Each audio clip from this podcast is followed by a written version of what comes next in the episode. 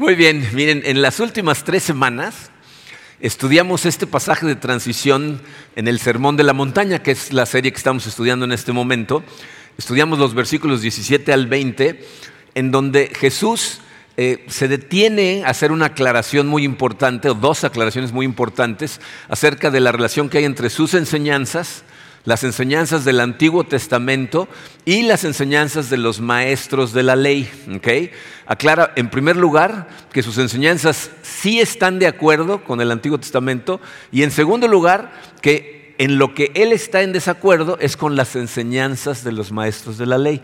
Lo que va a empezar a hacer desde este siguiente versículo 21 hasta el final del capítulo 5 es explicarnos en dónde están las distorsiones de los maestros de la ley y cuál debería ser la interpretación correcta de las leyes que ellos enseñaron. Les voy a leer el pasaje que vamos a estudiar el día de hoy, Mateo 5, versículos 21 al 26. Aquí tenemos un error, dice NBLA, que es la nueva Biblia latinoamericana, en realidad está en la versión de la nueva, eh, de la, perdón, de la Reina Valera contemporánea, nada más para que sepan, no hay mucha diferencia, pero, pero es importante saberlo. Dice así. Ustedes han oído que se dijo a los antepasados, no matarás, y cualquiera que cometa homicidio será culpable ante la corte.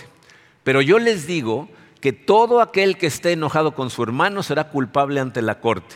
Y cualquiera que diga necio a su hermano será culpable ante la Corte Suprema. Ahí la palabra es Sanedrín, el concilio de los judíos.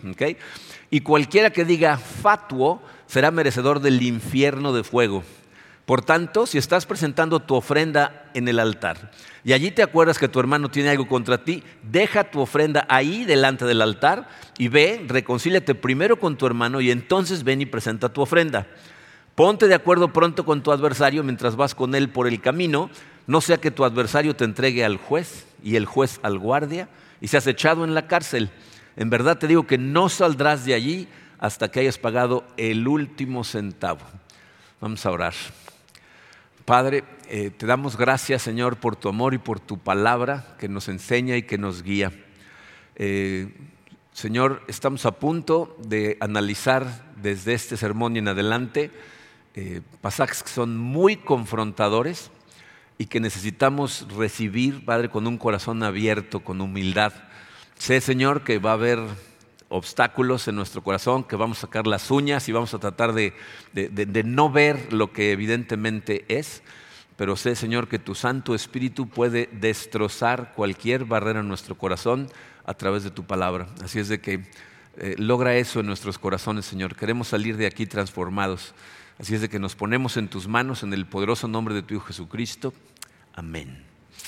Bien, miren, a partir de este versículo 21, Jesucristo en este capítulo 5 nos va a dar seis diferentes ejemplos en donde contrapone dos frases que ya leímos ahorita. Dice, ustedes han oído que se dijo, pero yo les digo que. Es muy importante tener cuidado cuando interpretamos frases como estas de analizar el contexto de lo que significan estas cosas. Debes hacerte preguntas cuando lees este tipo de cosas y en este caso la pregunta es, ¿A quién han oído decir? Jesús dice, ustedes han oído que se dijo, ¿quién les dijo? ¿De quién está hablando? Porque si tú llegas a pensar que de quien está hablando es de Moisés, que es la persona que le dio la ley al pueblo de Israel, entonces Jesús sí estaría declarando un cambio a la ley. Porque estaría diciendo, ustedes oyeron a Moisés decirles esto, pero yo les digo, eso significaría lo que Moisés les dijo que es la ley está equivocado. Entonces, tú y yo sabemos que ese no es el caso. ¿Por qué? Por dos razones. Una, ya vimos en los versículos 17, 18 y 19 que Jesucristo dijo, no vine a anular la ley. Es más, la ley no va a pasar. Va a pasar el, cielo y la tierra, pero la ley no va a pasar. Y el que infrinja hasta la más pequeña de las leyes, ¿no? Entonces, sabemos que no es el caso por eso. Pero hay otra razón muy importante. Dice, cuando nosotros vemos a Jesús en los evangelios citar al Antiguo Testamento, que lo hace muchas veces, jamás usa la frase ustedes han oído que se dijo. Cuando cita el Antiguo Testamento usa frases como escrito está.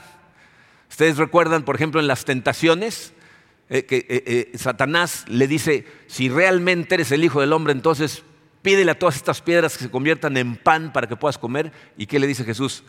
Escrito está, no solo de pan vive el hombre, sino de toda palabra que sale de la boca de Dios. Entonces, cuando él cita el Antiguo Testamento, usa siempre frases como escrito está, o, hay veces que les dice, que no han leído?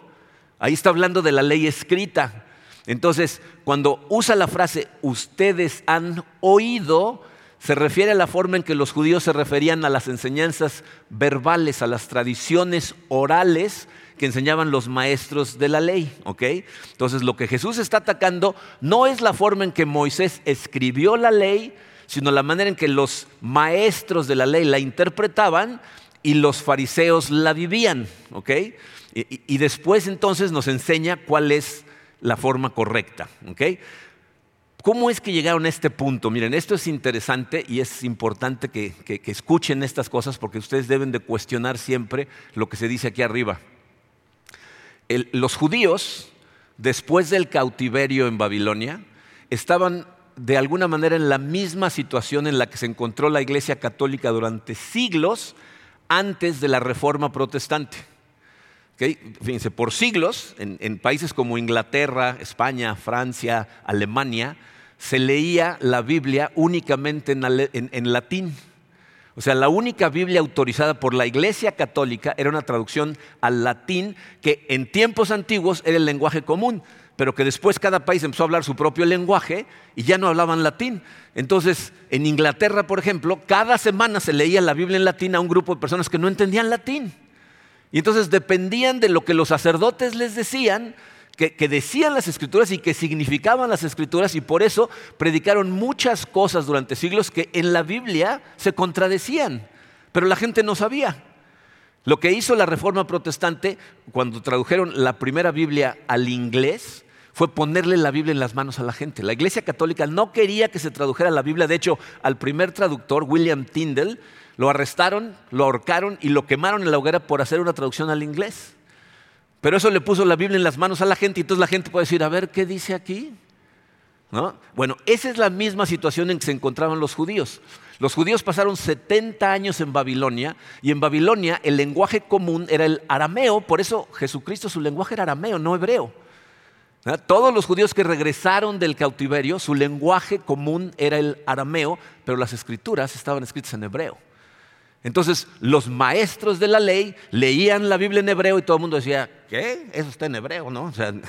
y, les decían lo que significaba. Entonces, por eso eh, eh, eh, Jesucristo, cuando, empieza a enseñar, dice, ustedes han oído que les dijeron esto, pero les voy a decir cuál es la interpretación correcta de esa ley. Ustedes tienen la responsabilidad de escuchar las enseñanzas de cualquier persona que se suba aquí y luego constatar con su Biblia y decir, si es cierto que dice eso? Qué bueno que confíen en mí, pero la autoridad es la Biblia. Entonces necesitamos corroborar que lo que nosotros enseñamos y la interpretación que le damos es la correcta. Entonces Jesucristo nos va a enseñar primero en, este primero de los seis ejemplos cuál es la interpretación equivocada de los maestros de la ley y luego nos va a decir cuál es la correcta. Entonces el número uno en su programa dice la interpretación rabínica incorrecta. Esto es lo que los rabinos enseñaban de forma incorrecta. Mateo 5:21. Ustedes han oído que se dijo a los antepasados, no matarás y cualquiera que cometa homicidio será culpable ante la corte. Si tú conoces los diez mandamientos, y, si no los conoces puedes leerlos, están en Éxodo 20 y se repiten en Deuteronomio 5. Eh, no matarás es efectivamente el sexto mandamiento. Dice, literalmente dice, no matarás. ¿Ok? Pero estas personas añadieron después las palabras, y cualquiera que cometa homicidio será culpable ante la corte. Esa ya no es parte del sexto mandamiento. Y a lo mejor tú te preguntas, bueno, ¿y, la ley no dice eso? ¿En algún lugar de la ley no dice que el que mate a alguien va a tener que ir a comparecer ante la corte? La respuesta es sí. En, el libro de números, en el capítulo 35, nos dicen cuál es la pena ah, para alguien que comete un homicidio. Vamos a leerlo, números 35, versículo 30. Dice, si alguien mata a una persona, al asesino se le dará muerte ante la evidencia de testigos, en plural, pero a ninguna persona se le dará muerte por el testimonio de un solo testigo. Eso es lo que dice la ley. Entonces tú dices, bueno, ¿y cuál es el problema? Si, las dos cosas son partes de la ley, aunque estén separadas, ¿por qué Jesucristo dice que esto está mal? Les voy a decir cuál es el problema.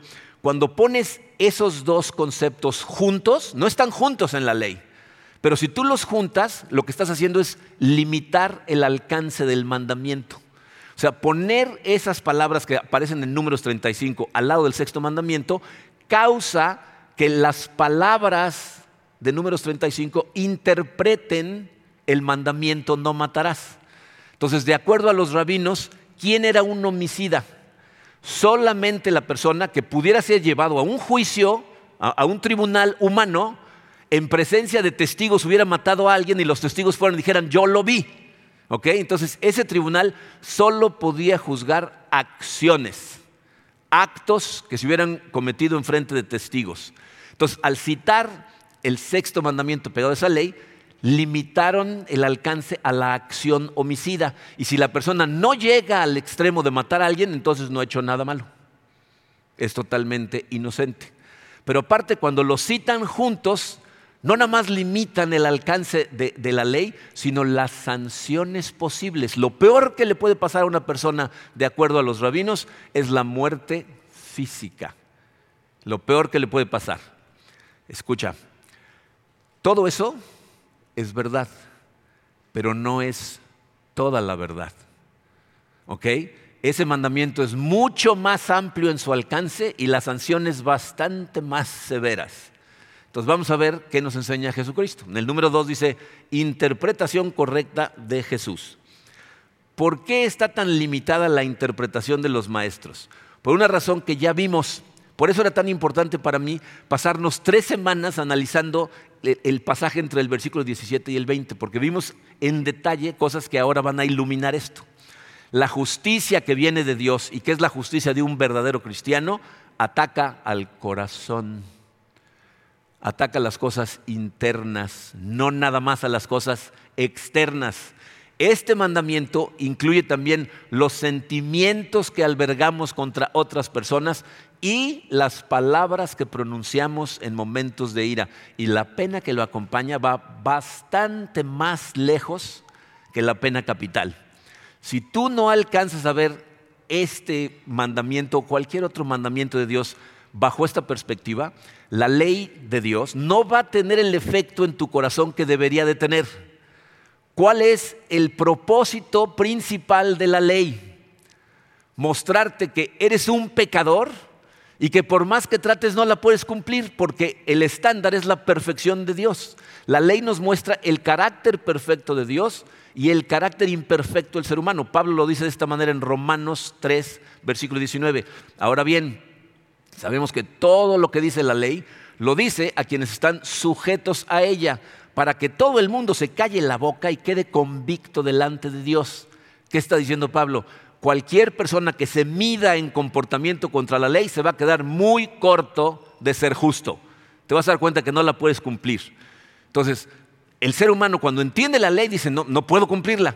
¿Qué hacen los fariseos ante este problema? ¿Reconocen que son pecadores y corren a Dios pidiendo misericordia? No, son una bola de orgullosos y lo que hacen es reducen el alcance del mandamiento y entonces pueden presumir de que son buenos. Son buenas personas y son justas. Entonces, ¿qué significa realmente la palabra, las palabras no matarás? Evidentemente, no puedes cometer homicidio. O sea, eso está incluido. Pero de acuerdo a Jesús, incluye dos cosas más. La primera la vemos en la primera parte del versículo 22.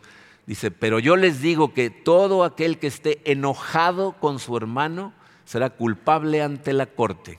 Entonces, fíjense, ese mandamiento significa primero, letra A, por eso termina en puntos suspensivos, porque continúa.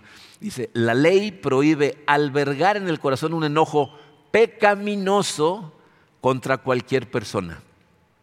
La ley nos prohíbe albergar resentimiento, odio, amargura, enojo en nuestro corazón contra cualquier persona. Y si lo haces, estás violando el espíritu de la ley, no la letra. Pero el espíritu, ¿entienden la diferencia? Miren, eh, imagínense que yo quiero enseñarle a uno de mis hijos eh, a ser considerado. Y le digo, mijito, en nuestra casa tenemos la regla de que tenemos que ser considerados. Y entonces me dice, papá, ¿y eso qué significa? Te lo voy a explicar muy fácil. ¿Ves venir a tu mamá del súper con 20 bolsas llenas de comida? Ser considerado significa salir corriendo y ayudarle con las bolsas.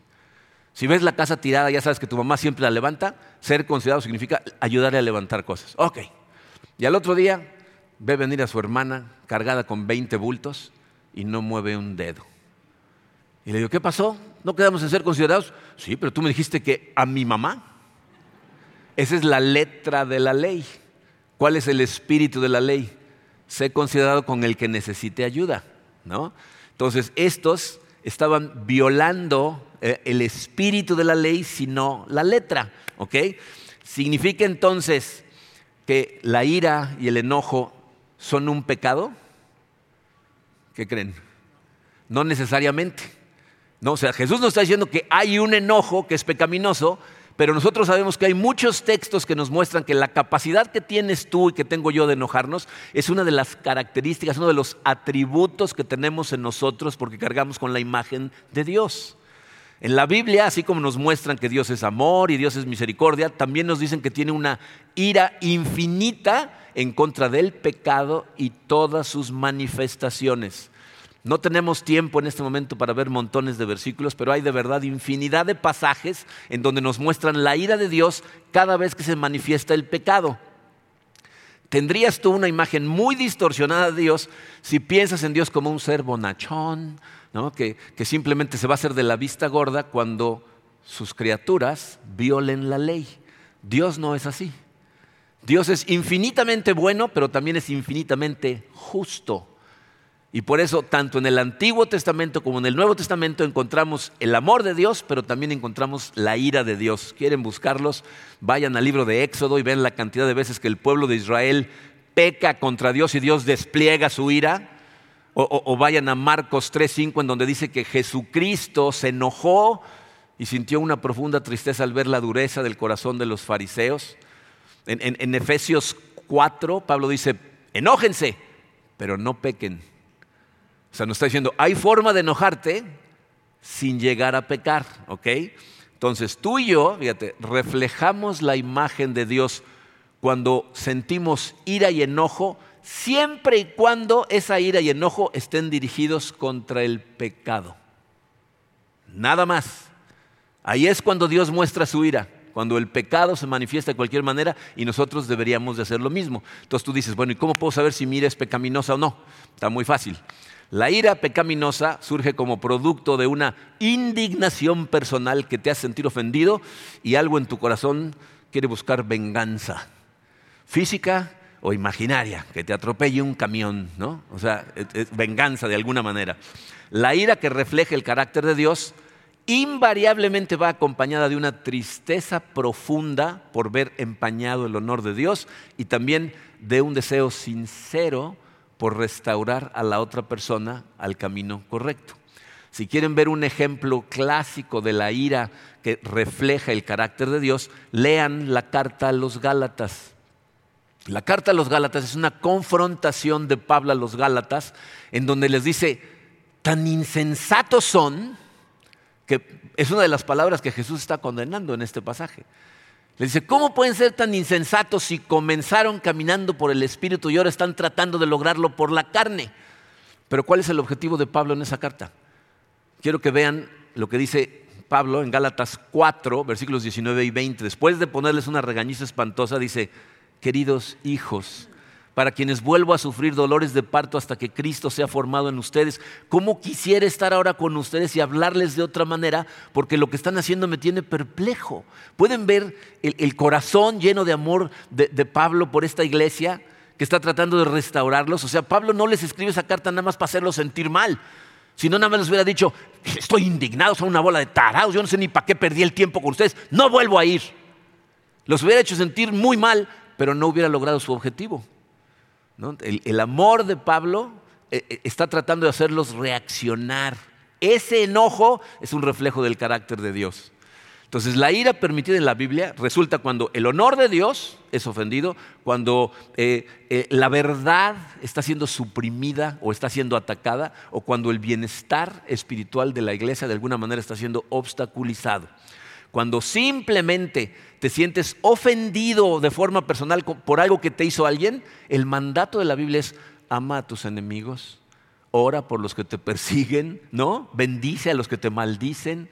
O sea, ese es el mandamiento contra la gente que te ofende a ti personalmente, ¿no? Amarlos y perdonarlos. Si tu enojo viene acompañado del deseo de que el otro reciba su merecido y entretienes en tu cabeza pensamientos de odio y amargura, eso, dice Jesucristo, es un homicidio, es un pecado. ¿ok? Eh, aunque nunca hagas nada físicamente. Jesús le llama homicidio, pero incluye algo más. ¿no? Otra forma de pecar a través de la ira, que es bastante más común, pero igual de pecaminosa, que la vemos en la segunda parte del versículo 22. Dice, y cualquiera que diga necio a su hermano, será culpable ante la Corte Suprema, y cualquiera que diga fatuo, será merecedor del infierno de fuego. Entonces, no matarás significa primero que no tienes que tener en tu corazón sentimientos de enojo pecaminoso contra alguien, pero también, les puse esto en su programa, dice, y el uso de palabras denigrantes o hirientes como manifestación de dicho enojo. Cuando para manifestar tu enojo utilizas palabras denigrantes, insultantes, sean aceptables o alguna que te sepas que no es aceptable, estás haciendo lo mismo. Aquí Jesús usa dos palabras para ejemplificar lo que está diciendo. La primera dice necio. Eh, fíjense, esto es muy interesante. Esa palabra está en arameo. Para que vean cómo el lenguaje que hablaba Jesucristo normalmente era arameo, es raca. Incluso hay versiones de la Biblia que no la traducen al español y dice, el que le diga a su, a su prójimo raca, eh, eh, está cometiendo este, homicidio significa, literalmente, significa vacío. O sea, cabeza hueca, tarado, imbécil. O sea, le estás diciendo algo que lo hagas, o sea, lo estás menospreciando, ¿no? Que se sienta lo más cucaracha posible. ¿ok? La segunda palabra, esa, es dominguera, ¿no? Fatuo.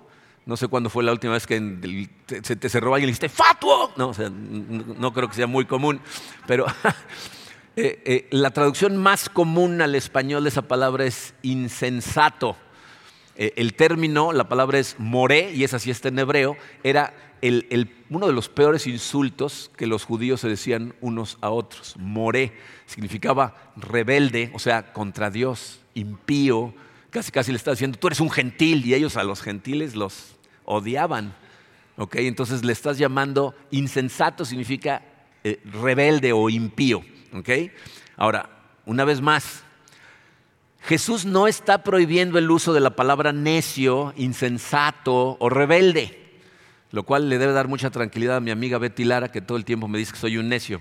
¿no? O sea, Jesucristo no está prohibiendo esas palabras. De hecho, hay que tener mucho cuidado porque hay gente que interpreta el sermón de la montaña como si fuera un código legal como si Jesús estuviera dictando leyes que tienes que obedecer al pie de la letra. La gente que piensa así piensa que Jesús está prohibiendo el uso de esas palabras, pero esa interpretación no tiene el menor sentido porque no concuerda con el contexto de la Biblia. Ya vimos que en Gálatas Pablo usa la palabra insensatos. Jesucristo utilizó la palabra necios e insensatos más de una vez. Entonces el problema no es usar una palabra, sino cuál es la razón por la que la usas y cuál es el objetivo que persigues. Si usas la palabra para desahogar tu ira y tratar de denigrar al otro, Jesús dice, estás cometiendo un homicidio. ¿Y sabes por qué? Porque al que estás ofendiendo es a Dios, no a la persona. Ofendes personalmente a Dios. ¿Por qué? Fíjense lo que nos dice Santiago capítulo 3, versículo 9. Con la lengua bendecimos a nuestro Señor y Padre y con ella maldecimos a las personas creadas a imagen de Dios.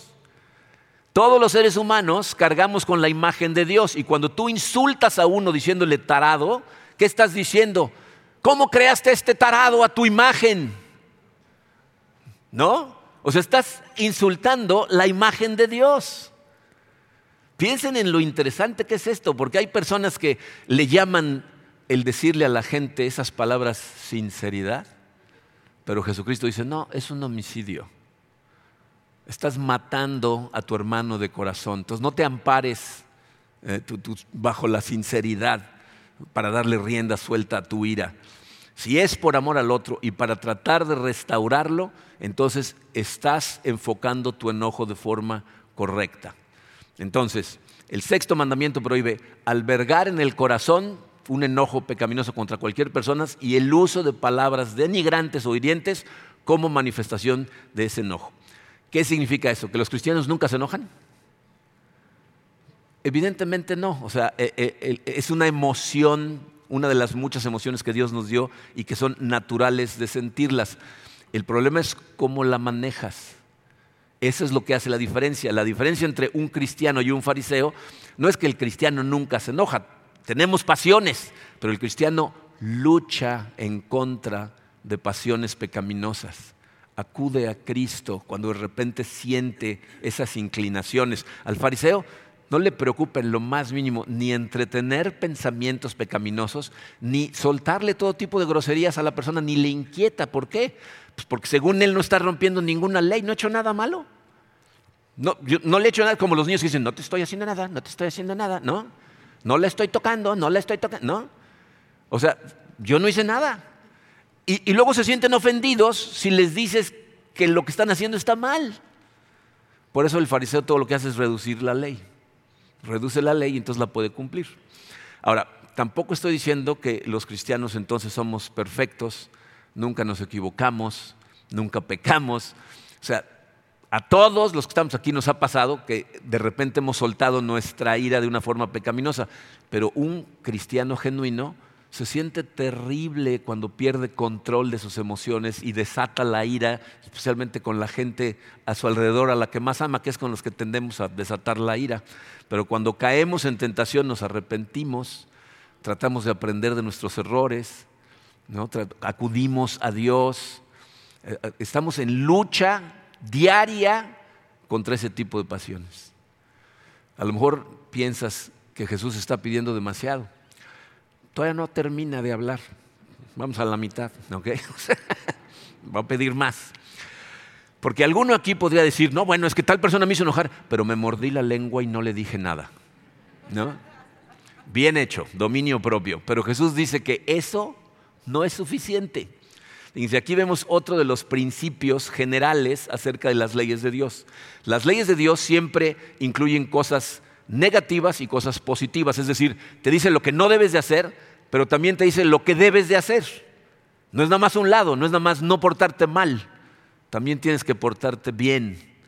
¿Ok? Entonces sigue, la letra B en su programa dice, además, los ciudadanos del reino deben intentar remover la causa del problema. Se aguantarte y no decir nada no es suficiente. Tienes que eliminar la causa de tu enojo. Versículos 23 y 24. Por tanto, si estás presentando tu ofrenda en el altar y allí te acuerdas que tu hermano tiene algo contra ti, deja tu ofrenda allí delante del altar y ve, reconcíliate primero con tu hermano y entonces ven y presenta tu ofrenda. Em, eh, tiene total sentido que Jesucristo está hablando aquí de ofrendas porque en ese momento la ley ceremonial todavía es vigente. Jesús no ha muerto en la cruz, ¿ok? Para que entiendan de lo que está hablando, fíjense, Jesucristo sabe que los judíos presentaban diferentes tipos de ofrendas, pero había dos en particular que eran muy comunes, que era una por el perdón de los pecados, iban y presentaban una ofrenda, y otra en agradecimiento a Dios por sus bendiciones. Si quieren saber las palabras domingueras teológicas, unos se llamaban ofrendas de propiciación, es lo que significaba por el perdón de los pecados, y la otra era Eucaristía, que es una palabra que se ha robado la Iglesia Católica, no significa otra cosa que agradecimiento. Entonces, unas eran ofrendas de propiciación por el perdón de mis pecados y las otras de agradecimiento por sus bendiciones. Entonces, imagínate un judío que va a presentar su sacrificio ante el altar por el perdón de sus pecados. Si tú vas a pedirle a Dios perdón por tus pecados, se supone que estás arrepentido por los pecados que has cometido. Pero si llegas con tu corazón lleno de, un resentimiento pecaminoso contra el otro, ¿cuál arrepentimiento? Entonces Jesús dice, no vengas aquí a decirme que estás arrepentido si estoy viendo tu corazón enojado contra el vecino. O por otro lado, imagínate otro judío que no tiene ningún resentimiento contra otro, pero sabe que tiene un problema con alguien porque su vecino ya no le habla. Lo ve y se voltea. O sea, algo tiene el vecino y él sabe que lo tiene, aunque no sienta resentimiento. Entonces Jesús lo que le está diciendo es, tu indiferencia a lo que esté pasando en el corazón de tu vecino testifica contra ti. No tienes amor por tu vecino. Pero eso era con los judíos, ¿no? Tú dices, bueno, ¿cómo se aplica a nosotros que ya no tenemos que ofrecer sacrificios? No tenemos que ofrecer sacrificios, la ley ceremonial ya se cumplió, pero el principio aplica exactamente igual. Nosotros lo que hacemos es ir en oración a Dios o arrepentidos de nuestros pecados o confesándolos o agradecidos por sus bendiciones. Pero si tenemos igual un corazón lleno de resentimiento o indiferente al dolor del otro, estás actuando como un hipócrita porque en tu corazón una de dos, o hay un pecado del que no te estás arrepintiendo o hay una falta de amor que al final redunda. ¿Se acuerdan que vimos que todos los mandamientos están interconectados y terminan rompiendo el más importante? Si es falta de amor hacia tu hermano, al final del día es falta de amor a Dios. Y eso es un pecado. Si Dios ha sido tan bueno contigo, ¿cómo puede ser tan indiferente hacia tu hermano? Miren, aquí Jesucristo está tratando con un problema que es muy común en su gente y es tratar de callar la voz del Espíritu Santo, la voz de tu conciencia, a través de actividades religiosas. Los fariseos eran expertos en hacer esto cumplían la letra de la ley a detalle, la externa, la que era visible, pero condenaban a las otras personas, tenían envidias, amarguras, odios, todo tipo de cosas en sus corazones. Para ellos, cumplir muchas leyes externas compensaba su falta de amor por sus prójimos, lo cual violaba los dos mandamientos más importantes, amar a tu prójimo y amar a Dios. Si tú realmente amas a tu prójimo, entonces vas a resolver el problema que tengas con ellos porque amar a alguien no es solo la ausencia del mal, sino la presencia del bien. O sea, piensa, por ejemplo, los que son padres de familia. O sea, tú no eres un buen padre o madre de familia nada más porque no le pegas a tus hijos, no les gritas y no les tratas mal. Para ser una buena madre o un buen padre, aparte tienes que escucharlos, darles de tu tiempo, darles dirección, darles corrección. O sea, hay cosas que tienes que hacer, no nada más cosas que tienes que no hacer. Entonces, no ser malo con alguien, pero ser indiferente, sigue siendo falta de amor. Y Jesús nos dice, si actuamos así, fíjense lo que nos dice, nuestras oraciones no van a ser escuchadas. Le está diciendo, ni vengas a mí con tus ofrendas y tus oraciones, no te voy a escuchar, vete, resuelve tus problemas primero. Y miren, si los fariseos no leyeran la Biblia, o sea, el Antiguo Testamento tan legalistamente, se hubieran dado cuenta que Jesús no les estaba diciendo nada nuevo. Fíjense cómo le dice Dios al pueblo de Israel a través del profeta Isaías las mismas palabras. Isaías 1, versículos 13 y 15. No me sigan trayendo vanas ofrendas, el incienso es para mí una abominación. Luna nueva, día de reposo, asambleas convocadas. No soporto sus asambleas que me ofenden. Cuando levantan sus manos, yo aparto de ustedes mis ojos. Aunque multipliquen sus oraciones, no las escucharé. Tienen las manos llenas de sangre. ¿Oyeron lo que les está diciendo? Dice, ya no me traigas ofrendas, no vengas a orar. Me choca su congregación que vienen y levantan las manos. No voy a escuchar sus oraciones. ¿Por qué? Porque tienen las manos llenas de sangre. Son unos homicidas. Son unos asesinos. Y de acuerdo a lo que acabamos de estudiar, de la interpretación de Jesucristo, no hay una sola persona en esta sala que pueda decir, yo no he matado a nadie. ¿No has tenido nunca ira contra tu hermano en tu corazón pecaminosa? ¿No has desatado alguna vez tu ira? Pecador, homicida, dice Jesucristo. Y no voy a escuchar tus oraciones. Miren, hay diferentes razones por las que en algunos momentos parece que nuestras oraciones no están funcionando. ¿No? Hay veces que estamos orando, pidiéndole a Dios cosas que no es que te diga no, sino que te dice, todavía no. Hay veces que te está esperando a ti más que tú a Él. Hay veces que no pides de acuerdo a su voluntad. Hay muchas razones, pero hay veces en que es porque acudes a Él con resentimiento en el corazón, con indiferencia o falta de misericordia hacia tu prójimo. Entonces no pienses que estás cumpliendo la ley de Cristo solamente porque ignoras a la gente que está molesta contigo. Es como que no los ves. No estás cumpliendo la ley, tienes que buscar la forma de remover la causa del problema. ¿Cómo? Esto lo hemos estudiado mil veces, pero se los puse de todas maneras, dice su programa, ya sea pidiendo perdón o perdonando a quien te ha ofendido. Tienes que ir con tu hermano o tu hermana y analizar cuál es la situación. Y escúchame, si no puedes hacer esto, si tú hay personas a las que no puedes perdonar, tienes que analizar tu corazón porque existe la enorme posibilidad de que la gracia de Dios no haya operado en tu corazón todavía. Existe la gran posibilidad de que la gracia de Dios todavía no, no hayas entendido lo que significa en tu corazón. Y por eso eh, Jesús termina con este pasaje, que puede ser confuso. Fíjense lo que dice el versículo 25. Ponte de acuerdo pronto con tu adversario mientras vas con él por el camino, no sea que tu adversario te entregue al juez y el juez al guardia y seas echado en la cárcel. Versículo 26. En verdad te digo que no saldrás de allí hasta que hayas pagado el último centavo. En relación a lo que acaba de decir, tú dices, ¿qué? ¿De qué deuda estamos hablando? Yo pensé que estábamos hablando de mi enojo en el corazón. ¿De qué está hablando Jesucristo? Miren, Jesucristo está aquí recalcando la importancia de resolver nuestros problemas personales con otras personas, mostrando la misma misericordia que Dios mostró al lidiar con nosotros. Al, al, considerar tus problemas o situaciones con otras personas, con tus prójimos, considera cuál era tu posición ante Dios cuál era tu situación frente a Dios, ante Dios, y lo que Él estuvo dispuesto a hacer para restaurar la relación. Fíjate, sus palabras en, ese último versículo eh, son una figura, o sea, son figurativas. No es la cárcel física a la, a la que le debes de tener miedo, sino es a la ira de Dios contra el pecado. Y cuando dice, no saldrás hasta que hayas pagado el último centavo, lo que está diciendo es, no vas a salir nunca. Si no aprendes a perdonar y tienes misericordia, no vas a salir nunca. Jesucristo está haciendo referencia a una enseñanza que nos va a dar más adelante en el capítulo 18. Es una parábola que se conoce como la parábola de los dos deudores. ¿Se acuerdan de esa parábola? Dice, un hombre le debía al rey una cantidad de dinero ridícula, se cuenta 500 millones de dólares. Y le dice al rey, no tengo para pagar, tenga misericordia de mí. Y el rey le dice, ok, te tengo misericordia, cancelada la deuda, vete y sale y se encuentra con un amigo que le debe a él 500 pesos y le dice, págame mis 500 pesos. Le dice, no tengo dinero, por favor, perdóname. Por ningún motivo y lo mete a la cárcel. Y entonces, 500 millones perdonados, 500 pesos no perdonados. Y entonces cuando el rey se entera, lo manda a llamar, lo confronta y le dice, ¿cómo puede ser que tengas tan poca misericordia? Y, y fíjense las palabras del rey.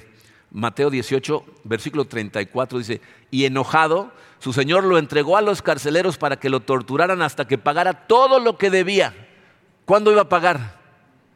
Nunca, menos en la cárcel. Entonces lo iba a torturar eternamente. Es la misma fraseología. Y luego ve el versículo 35. Así también mi Padre Celestial los tratará a ustedes a menos que cada uno perdone de corazón a su hermano. Si tú eres una persona analítica y has estudiado la Biblia, en este momento esto te salta y dices, ¿qué? A ver, detente un momentito. ¿Qué no la salvación era por gracia a través de mi fe? Ahora me estás diciendo que es por obras. No, la salvación sigue siendo por gracia a través de la fe. Efesios 2, 8 y 9 es muy clarito, pero la idea que está transmitiendo este pasaje es que donde la gracia de Dios ha obrado en pasado, entonces esto se muestra en el corazón de la persona donde la misericordia de Dios ahora abunda. Es decir, la gracia de Dios en tu vida tiene una influencia tal en tu corazón que se nota en la forma en que tratas a los demás. Si no hay un cambio notorio en tu actitud hacia otras personas, especialmente contra los que te ofenden. O sea, acuérdate que Jesucristo dijo, no tiene ningún mérito tratar bien a la gente que trata bien. Si no hay un cambio en tu corazón específicamente hacia la gente que te ofende, es muy probable que la gracia de Dios aún no haya obrado en ti. Miren, sabemos que no podemos evitar el ofender a otras personas y, sabemos también que otras personas nos van a ofender con causa o sin causa justa. Sé también, y miren esto es muy importante, que hay situaciones especiales en donde la reconciliación con una persona puede ser un proceso muy largo y en algunos casos imposible. Este tipo de predicaciones, siempre hay una persona por lo menos que luego se acerca y me dice, pero entonces si mi esposo todos los días me golpea, yo tengo que regresar y pedirle perdón, o ofrecerle perdón y seguir ahí toda la vida. Eso no es de lo que está hablando Jesucristo. ¿Ok?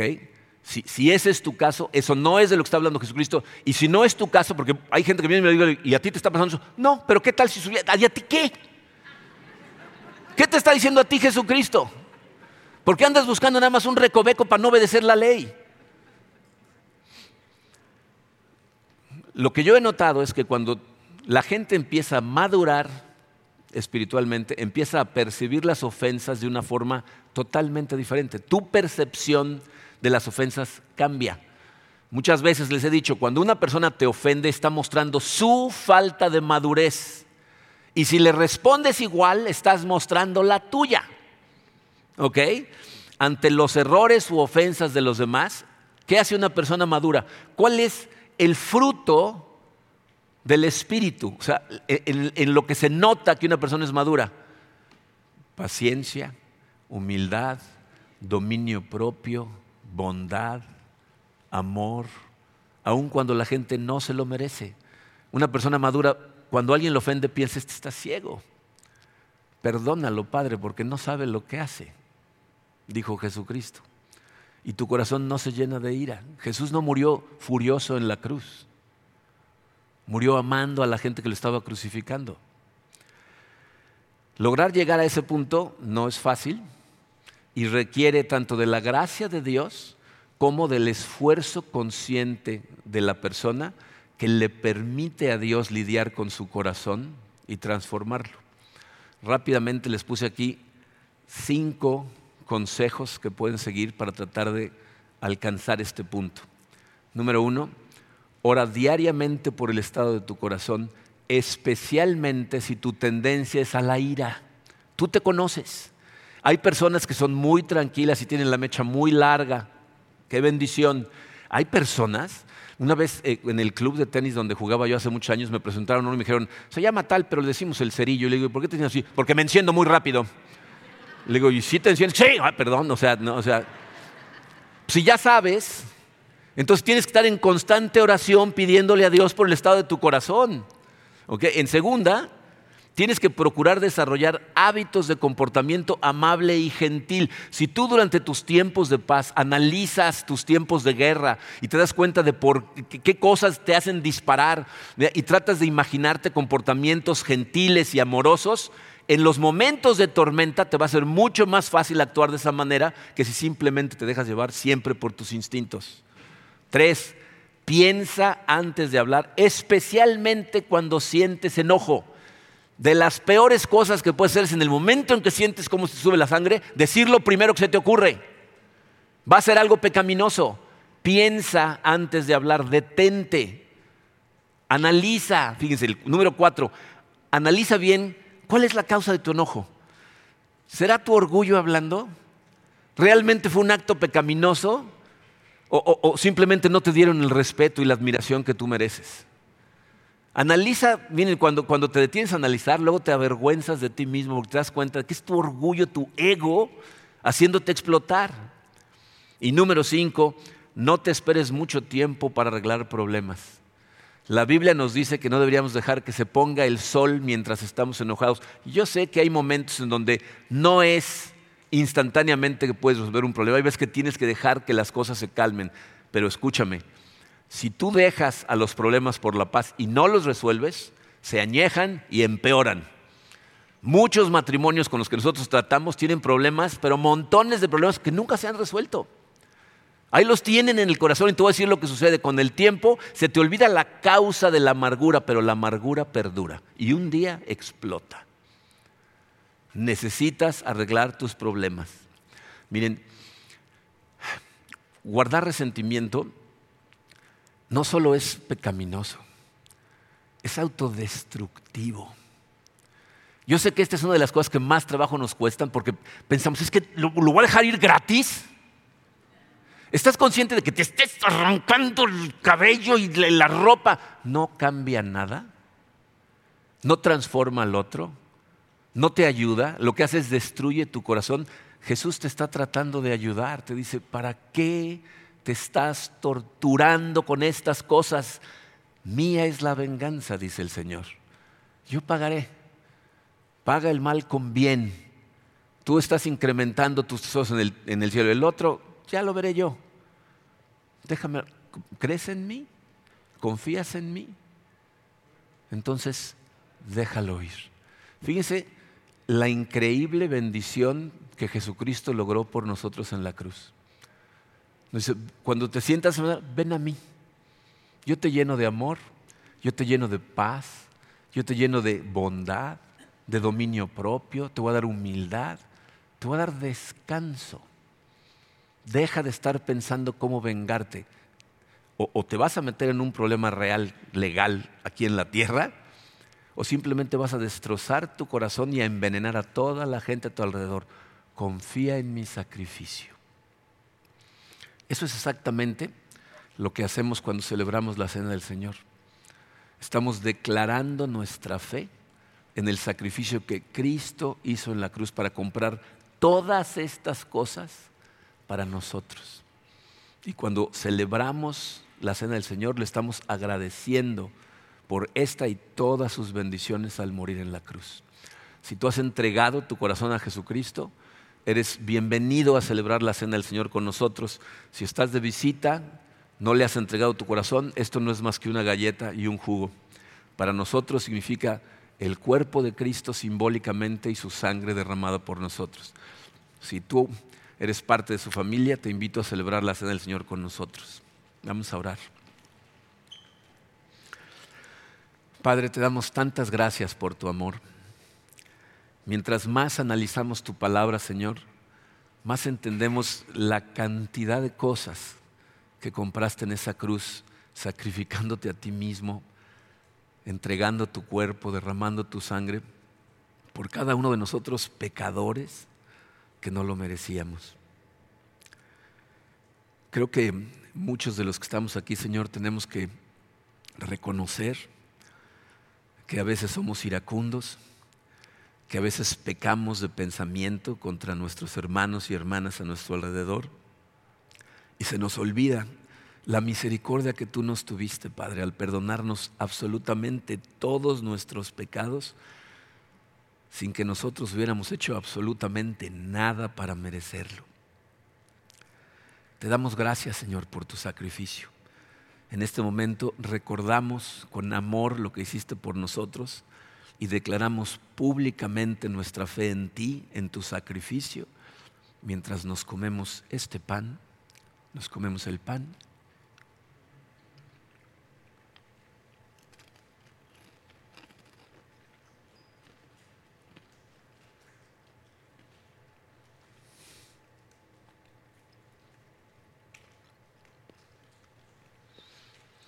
Y nos tomamos este jugo.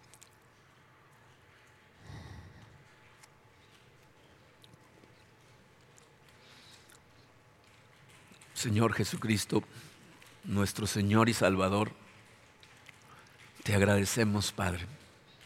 Gracias por dar tu vida en la cruz por mí. Gracias por morir por mis pecados. Ponemos nuestros corazones en tus manos, Señor, y te pedimos que esta palabra poderosa que acabamos de estudiar entre hasta lo más profundo de nuestro corazón y nos transforme, Señor para convertirnos en gente que realmente ama con tu amor y no nada más a nuestros amigos, sino también a nuestros enemigos. Necesitamos de tu ayuda, Padre. Nos ponemos en tus manos, en el poderoso nombre de tu Hijo Jesucristo. Amén.